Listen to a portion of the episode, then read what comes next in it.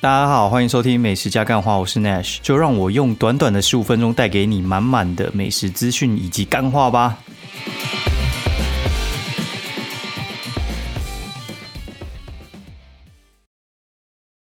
好，大家好，欢迎收听美食加干话第四季的第三三十四集，我是 Nash。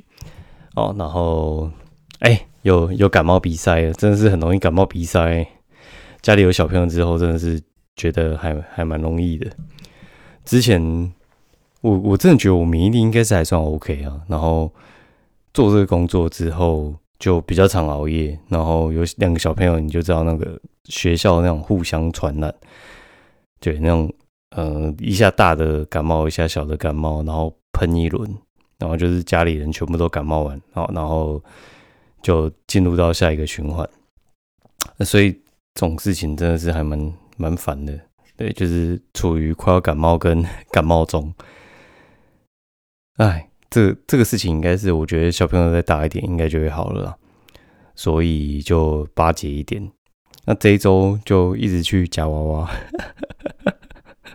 我我真的我真的觉得最近真的夹娃娃成瘾，然后跟大家分享一下就是夹娃娃的心得。就是我现在就是 YT 上面在看的东西，之前我在看一番赏，然后。因为那个一番赏很贵的东西，其实一张大概就是三百到三百五，有些四百、五百都有，自制有些到一千。然后看他们在开那种，就觉得有一种爽感，对，就是你有你有体验到那个感觉，但是你不会真的花到那个钱，所以就真的还好。然后一番赏，我真的觉得那个花下去真的还蛮贵的，因为。之前这样花一花，我觉得应该有花个两两到三万，应该也是有啊，应该两万吧。我我觉得应该没有到三万这么多，就挺了。然后我应该也快一个月没抽那种东西了，而且我提不起劲，就是就跟我现在提不起劲去赌博一样，我就觉得没有那个需求。对，就是会一直轮换啊，就是看看今天要干嘛。然后一翻赏那种东西，就是抽完之后，因为它的小赏就很废，就是。什么资料夹啊、小碟子啊，然后大奖基本上买一定是比抽划算的。反正再怎么讲，就是抽是一种就是很不理性的行为。然后要享受那种开奖快感，然后就去看人家在抽。然后直到有一天，我看到好像是天龙德的那个 YT 底下有一句话，就让我觉得傻眼，就是让我自此之后就连看都没有那么想看。就是因为他们现在有有那种就是线上一番赏跟那个实体一番赏嘛，然后他们有开线上的，所以话线上的话就变说，你线上把那个签做好之后，实体奖品店家会可以让你去店面拿，或者他寄给你，那就来一个问题了，就是那那个签纸怎么办呢？就是他们一开始抽奖的那个签签就用不到嘛，因为用数位化的签。所以话实体的那个签纸也用不到，他们就拿来拍影片，然后就很像假装自己这边抽了很多奖啊，然后赔很多钱啊，生小之类。因为他们抽大奖就说自己很厉害嘛，啊没抽到就说自己很像运气很差，赔很多钱啊，标题就下得很耸动之类的。然后底下人就有人说啊，那个都是数位一番赏的实体签啊，然后拿去抽一抽而已，根本也。没那么夸张，何必演成这样？虽然我也知道那个就是一个效果，但是我看了之后就觉得有点灭火，因为原本从身在其中变成就觉得你那个都是造假，就很像你之前在看那种综艺节目一样。以前我看那种综艺节目，我都觉得说，哎，那个好像是真的。然后有些人说那个是在就是有剧本假的啦。那一开始我还不太信，然后后来长越大就觉得干那个一定都是假的。然后夹娃娃，我觉得最最近也有点有点类似，因为夹娃娃，我觉得它的好处是，就是以前我我抽一抽可能就就三百，但是我三百夹娃娃，我我至少要夹个十分钟啊！你这样一直投一直投，十秒十秒累积上去，其实也是要十分钟吧。所以你要把你一千块夹夹掉的话，其实蛮蛮快的，哎，不是应该说蛮慢，它大概也要花个一个小时，就是你那边走走看看。然后研究要怎么弄，我觉得也是要花个一个小时。而且其实我觉得它最大的好处是因为它的东西比那个玩具更占空间。就是你夹一堆，像我最近夹什么气泡水，看我上礼拜应该两天就夹一箱多的气泡水，我夹气泡水很厉害，就气泡水你就直接下爪去勾它第二层，基本上就是拼那个运气，有勾到的话，可能一次还出两瓶。那个气泡水多占空间，你知道，而且你又喝不完，所以话你你夹太多，你就觉得干妈的这一箱不知道怎么处理。然后我周遭朋友应该都全部被我送过一轮啊，但是有些人可能家里又不吃饼干还是什么之类的，哎干屎尿很多，那边注重健康的人，他们那种不吃的，你就你就觉得干这个东西到底要干嘛？就是我家肯定还有十几盒满汉大餐，对，就就真的真的不知道怎么办。对，那反正还是一定有人愿意收了，只是你就觉得那个东西其实，我每次从台北车站然后扛扛一袋回去，你就觉得哦，干这也太重了吧，对，就就觉得很重。然后我家附近有开那个零食厂嘛，然后后来我夹一夹之后就，看就是还小朋友还没小朋友，然后跟那个大人都还没睡的时候，就直接把它放在门外，不然的话带进去到又被问东问西，很麻烦。对，不过这个。这东西我觉得可能也快到顶了，因为夹这个事情的话，其实它是有个阈值存在，你知道吗？就是你一开始夹的时候，你可能三百、五百、一千，你就觉得很爽，然后到后面你就觉得开始，你可能需要更多的钱达到一样的快乐，对，然后那个更多的钱就是要看你看你有没有想要花，对，然后我觉得目前是有点快要花不下去。因为我觉得可能是最近那个什么，我后来想一想，应该是股票那边太安稳，就是我都买 ETF，然后还有一些比较中长线的，比较少那边杀进杀出了，所以话你也没有那种什么刺激感。然后期货选择权，我觉得对我来讲就是胜率偏低，然后我就就也不太想玩。嗯，然后你就觉得哎，那就就夹一夹这个输压，对，是还蛮输压，不知道到底要干嘛。对啊，我会想说，到到底还有什么可以舒压？喂，我运动也都做了，对不对？对啊，你人家说什么？哎，你你太欠缺什么？有的没的，就运就去运动啊！我这周还从那个什么江子翠走到西门，就跟我朋友那无聊走，因为没要走去土城，然后买东西，然后再再去树林坐车，就要去买的那间那个什么地瓜店。哎，他居然星期五公休，哎，那我人在休星期五的。啊，那个什么零干级，他就给我修星期五，我就觉得啊，算了，就我们换个方向。然后他就带我走那个华江桥，就从那个侧边，然后走脚踏车那个引道，然后直接上去华江桥，从新北市走到台北市，挺爽的啦。对，只能说只能说还蛮爽的。所以我就觉得说，干，真的我也没啥不良嗜好，我就夹这个东西，其实我我觉得夹零食比夹娃娃还要还要好一些啊。嗯，就假假零食至少是送得掉，假娃娃我觉得比较送送不掉。然后最近去买那个什么圣诞礼物嘛，圣诞交换礼物就送我老婆那个胶囊咖啡机，因为她其实蛮爱喝胶囊，哎，不是应该说她蛮爱喝咖啡，就是每天早上都要喝咖啡。然后上礼拜就那边设备那个什么所有的那个胶囊咖啡机，反正我看很久，我终于看懂了，就是因为雀巢出。到现在的话，他们其实有三种胶囊咖啡机。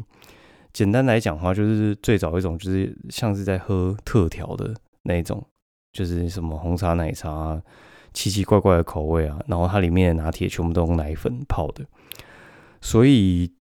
它的味道我觉得就比较假哦。就是它那个造型就是长得很像一只鸟，然后有一个圆形的头。然后再来就是大家比较常见的叫意式咖啡机，就是它就就是那。就是 Nes Espresso，就是雀巢有一个就是做 Espresso，就是意式咖啡机的。那像我们在喝拿铁、喝意式咖啡，其实就是用那个泡，那个只泡得出意式的黑咖啡。那你要拿铁的话，你就自己在加。所以话，它就只有不同豆子的那个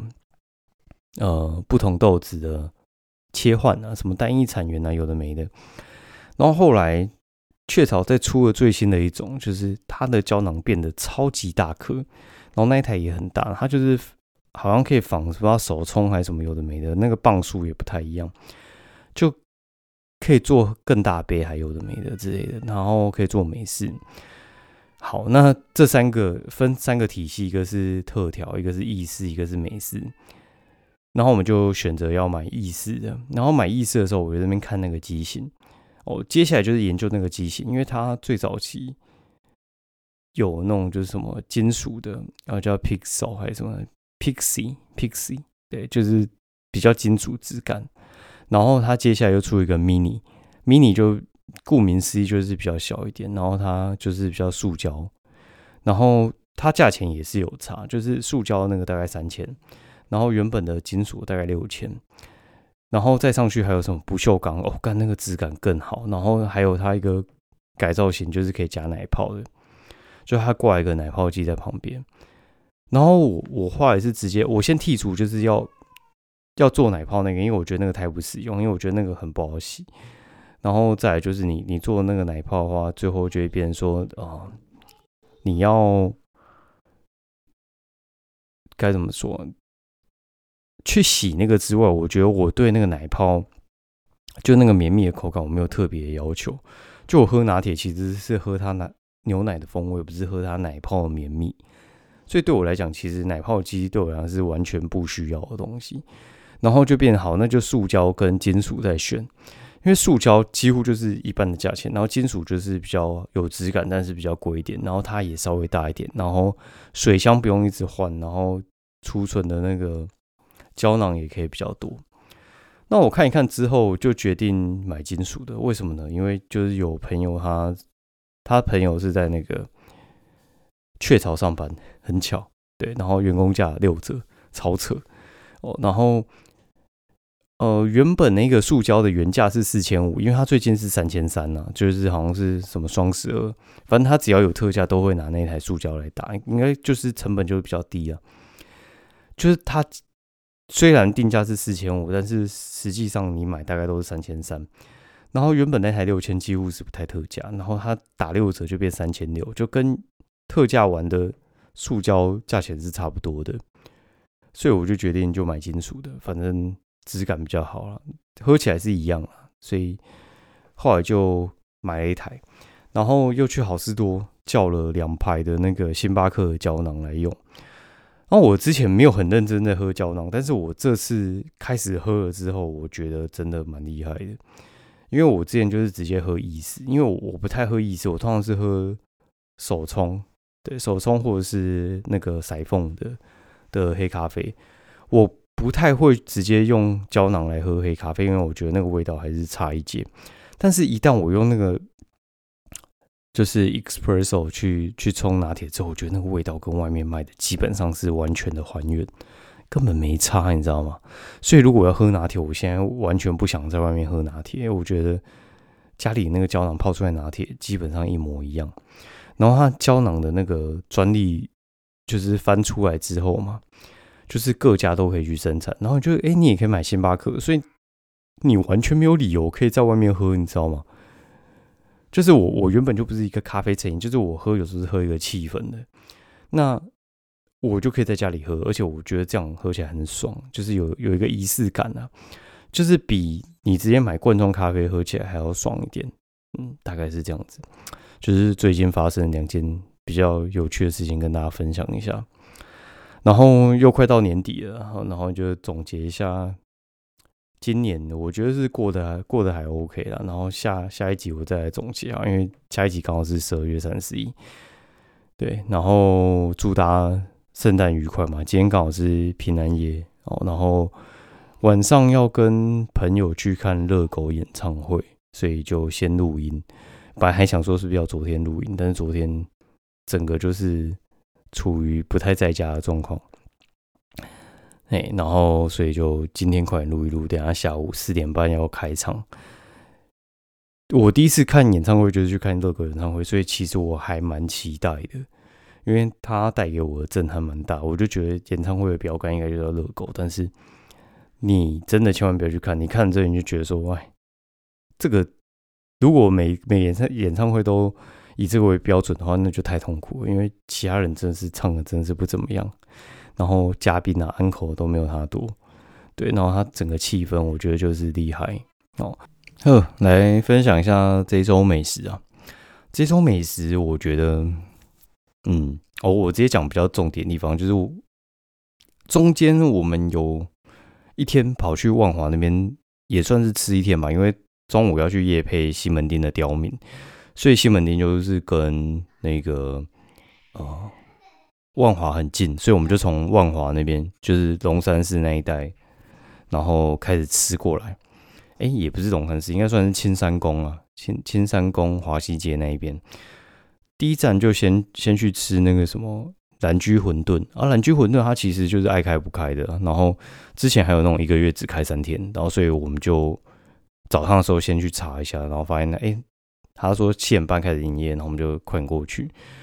然后我觉得它馄饨真的蛮好吃的，他大概就是五倍馄饨四十颗，然后在那边吃到爽。然后他的麻酱面也不错，推荐大家可以吃吃看。然后又去隔壁吃那个一肥仔面店，就是大概走大概不到一分钟吧。一肥仔面店，然后他在华西街那边也有开一家，就是他他有两家店。然后因为华西街那边那一家店比较小，就只有卖一些简单的三样东西。那如果你要吃比较呃比较完整的项目的话，你就可以去吃一下它的本店。那我会推荐他的那个萝卜排骨汤，然后还有他的红红烧肉，真的超强。红烧肉真的是厉害到不行，就它全瘦，然后可以做到不干，你知道？然后很香，蛮厉害。然后鸭蛋，然后什么卤豆腐，我觉得鸭蛋有点太干，我觉得那还是要加酱啊。然后卤豆腐不错，可以可以试试看。然后它的福州面的话就比较比较淡一点，如果你吃比较重口味，我怕你会不习惯，你可能要再去加一下那个调味料。然后朋友说他没有吃过一家子餐饮，然后我就直接带他去一家子餐饮。一家子餐饮，它现在就变内用外带，全部都是要排队嘛，这之前就知道的。然后就阿妈，然后就是哎，我们内用，然后就那边做，然后坐下来坐到坐五分钟，然后发现哦，没有内用也要排队，又回去排，超白痴。然后我觉得他们的水准还是跟之前差不多，就是它的肥肉超强，肥肉超厉害。然后但是比较特别，是因为它有一个叫做碎矿肉饭，就是我们之前吃陈明桶的时候。它有一个碎肉饭，然后那个东西蛮好吃，所以我们就点点看。但我觉得它的碎矿肉饭很不好吃哦，所以的话大家可以避开。然后它的什么呃猪肠鸭血，哎猪肠猪血汤啊，然后还有就是控肉饭啊，然后还有它的肉燥饭啊，然后还有挂包，我觉得都不错，很推荐。然后吃完之后，另外一个朋友来，他就说要不要去吃那个一个叫吃吃看，不是开开看，是吃吃看。然后吃吃看。就去吃了之后，我觉得还蛮难吃的。对，就是我不知道，我觉得我觉得它的鳝鱼就是有点放有点太久，然后有一个有一个味道，我我不是挺喜欢的。然后，哎，整整个味道，我觉得开开看比较比较正一些啊。那吃吃看的话，我觉得它小吃类的，我觉得还是还是可以吃。它热炒类的偏普通一些啦。偏普通一些，然后它还有点一个很贵的呛蟹，我就没吃，那个我就不知道。然后接下来就是去，我说哎，很久没吃那个一起排骨，然后人家说涨价，说什么没送饮料啊，三小的，我们就再去试试看。然后就这次去了之后，发现干就是被卡喉烂，就是它它的确有涨，但是就是涨一点点，就它一百二十五变一百三十五。然后下午平日的两点之前的话，都是有送饮料的。我建议大家平日下午两点去去吃哦，还不错。对我觉得它就是排骨很强，然后鸡腿你还就是去吃一下玉林鸡腿大王。那讲完之后，我们就去吃玉林鸡腿大王，因为就在附近，然后就在刁民旁边嘛，就刁民走过去可能两三分钟而已。玉林鸡腿大王，呃，我会觉得它其实它鸡腿排骨都不错，但鸡腿特别好吃。然后它有一个。特别的酸甜酸甜酱，然后然后加下去之后，看起来像咖喱酱，但味道我觉得加很多分，很推。然后再来的话就是，呃，去吃刁民。那刁民的话，他这是在台北算是开第三间店的吧，也是第三次去写他们家。啊，第一间店在 ATT，然后第二间店在松仁，也是在 ATT 那附近，然后第三间他就开在西门。我会觉得开在西门对我来讲好很多，因为我觉得西门那边真的方便很多。它就真的算是台北比较枢纽的地方，因为信义区其实我觉得是热闹，但是它不是交通枢纽。我觉得交通枢纽就是中山、西门、台北车站这这一带，哦，比较算是交通枢纽，就是呃捷运的交叉点。对，所以我觉得他这个点也选的还不错。然后他选的也不是就是西门镇东西，他选的是我不知道大家知道西门的 Net，然后还有或者是什么旺角火锅哦，那那一边，我觉得这个点不错啊。然后他在二楼，因为他之前两个点都是在偏地下室，我觉得那个地下室的感觉就是差了一些。我不知道该怎么讲，就是就是差了一些。就有点闷啊、昏暗啊之类，然后因为它在二楼，就会有部分的自然采光可以透进来，然后底下又有停车场、嘟嘟房的，然后所以我觉得其实还蛮方便。然后我觉得他们的呃料理的水准其实都有在维持，我觉得老板蛮厉害。然后他说他还在看可能板桥或者是北高雄吧，所以大家就期待他留言间店吧。哦，然后再来的话呢，就是。上礼拜五的时候去跟朋友去吃那个水准，哎，不是不是水准，阿准阿准越南料理在板桥，我觉得我觉得这家店超级厉害，就是我早就已经知道这店很猛，然后就几个朋友都洗过，然后我实际去吃的时候，我觉得它还是超超出我的想象，就是当然是要点那个牛肉河粉嘛，然后汤头抢滩就是很厉害，没问题啊，但是它的牛肉很多又很肉质又不错，然后越南面包我觉得也是中上表现了。然后它的那个青木瓜沙拉，我觉得很厉害。对，一般来讲，他们都那边倒来倒去，然后弄得不太入味。然后我觉得它的调味很不错，就是不会太化学啊。然后而且很均匀，然后口感也挺一流的。好，大概大概是这样哦。还有去吃有一间蛮蛮有趣，就是南坎的。叫做一锅羊肉，那就是南坎卤煮那边叫一锅羊肉，就在 IG 上面看到有人在推，因为我最近也很喜欢看 IG 那个影片，叫一锅羊肉，它就是一四百八羊肉吃到饱，然后它的我不得不说，它的羊肉片有点臭，对，就是没有没有那么没有那么油了，但是我觉得它的羊骨不错，就是有带骨那一部分不错，然后火锅料那些我觉得都还算蛮新鲜，青菜也算给力。然后，但是我朋友吃了，因为他好像吃到比较后面的那个，把油吃下去不少。因为我觉得很多东西像蔬菜的东西，其实你最好是呃早点吃，因为不然的话它就是会吸油，啊吸油下去就是会有点捞塞。对，所以我我蔬菜跟香菇我算比较早吃啊，然后后面我就比较不吃了。但有些人就比较不怕嘛，所以就让他吃啊。就他他那个铁胃居然说他老塞，我也是蛮傻眼的。很夸张，对，然后他就